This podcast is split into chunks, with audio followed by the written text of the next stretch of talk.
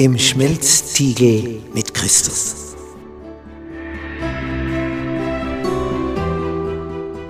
Bist du schon einmal in einem Stahlwerk gewesen, wo Stein so erhitzt wird, dass er zu schmelzen beginnt? Dass er rennt wie Butter in der Pfanne? Ja, wozu das Ganze? Was ist der Sinn davon? Dieser Stein wird geschmolzen, damit das Edle sich an einer Stelle sammelt und das Unedle.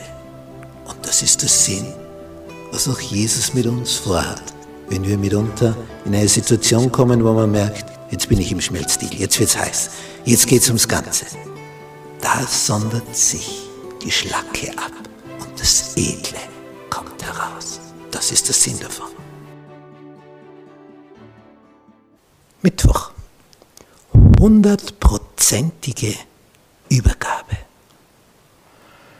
Was ist so ein Begriff? Was verbirgt sich dahinter? Eine hundertprozentige Übergabe findet also statt, wenn du vorher das Steuer des Autos in Händen hältst und dorthin fährst, wo du hin willst.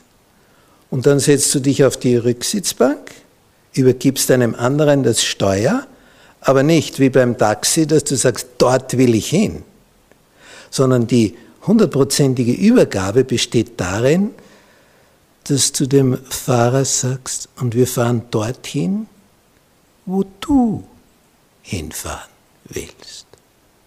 Huh. Ja, aber das heißt ja nicht einmal ins Lenkrad greifen, oder? Und das mag ja ganz fein sein für eine Weile, wenn du siehst, ja, wir fahren dorthin und wir fahren dahin und jetzt wird da abgebogen und aber plötzlich sagst du, na, da will ich nicht rüber. Na, aber, umdrehen.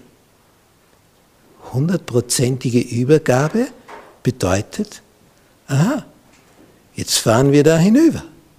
Uh, das wollte ich eigentlich nicht, aber äh, er wird schon wissen. Das ist dieses Vertrauen, wenn du Jesus das Lenkrad der Steuerung deines Lebens übergibst. Und das geht nur über Vertrauen und Liebe. Wenn das nicht da ist, machst du das nie im Leben. Ich, ich würde ja nicht, wenn da ein Betrunkener auf der Straße taumelt, zu dem sagen, kannst du mich bitte nach Hause bringen mit dem Auto?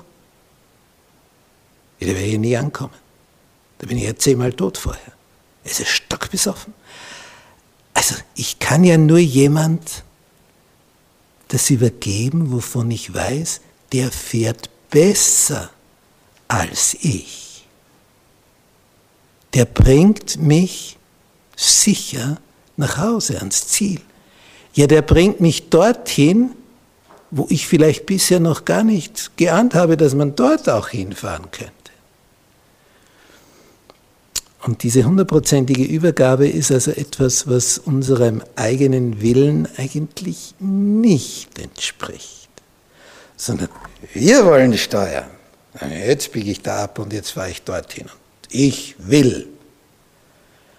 Wenn so ein kleines Kind das erste Mal das sagt, ich will aber, ganz was anderes als was du, Mama, Papa willst. Ich will. Und dieses Ich will ändert sich dann bei der hundertprozentigen Übergabe zu dem, wie es im Gebet des Vaterunsers steht. Unser Vater, der du bist im Himmel, dein Reich komme. Wie, wie heißt es da weiter? Dein Wille geschehe. Das ist das Gegenteil von dem, was unser Egoismus will. Dein Wille geschehe? Nein, nein, mein Wille geschehe, oder? Darum baden sich ja manche so in ihrer Macht, weil sie sagen können, mein Wille geschehe. Und ich bin jetzt in dieser Spitzenposition. Und wenn ich sage, das will ich, dann hat das zu geschehen. Und wenn da tausend unter mir sind, dann müssen die nach meiner Pfeife tanzen. Und wenn es eine Million ist, dann die. Und wenn du der Staatschef bist, sie müssen sich dir fügen. Und das ist für manche wie ein Rausch, ein Machtrausch. Da hauchen die ein. Ich befehle und sie müssen folgen. Der Traum von jedem General bei der Armee. Er sagt, und dahin jetzt. Da gibt es Ereignisse aus dem Zweiten Weltkrieg mit voller Ausrüstung, in der Sommerhitze.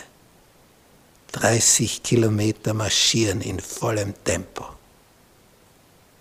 Um dann, nachdem man angekommen ist, zu sagen, na doch nicht daher. Jetzt gehen wir 30 Kilometer dorthin. Und einer sagt, und die anderen müssen folgen, sonst werden sie erschossen. Was für ein, ein Machtrausch für so eine Führungsperson. Aber hundertprozentige Übergabe an den, der der Weiseste des Universums ist, der derjenige ist, der uns am allermeisten von allen liebt, das ist ja nicht schwer, oder? Ja, wenn man das einmal begriffen hat, dann ist es nicht mehr schwer.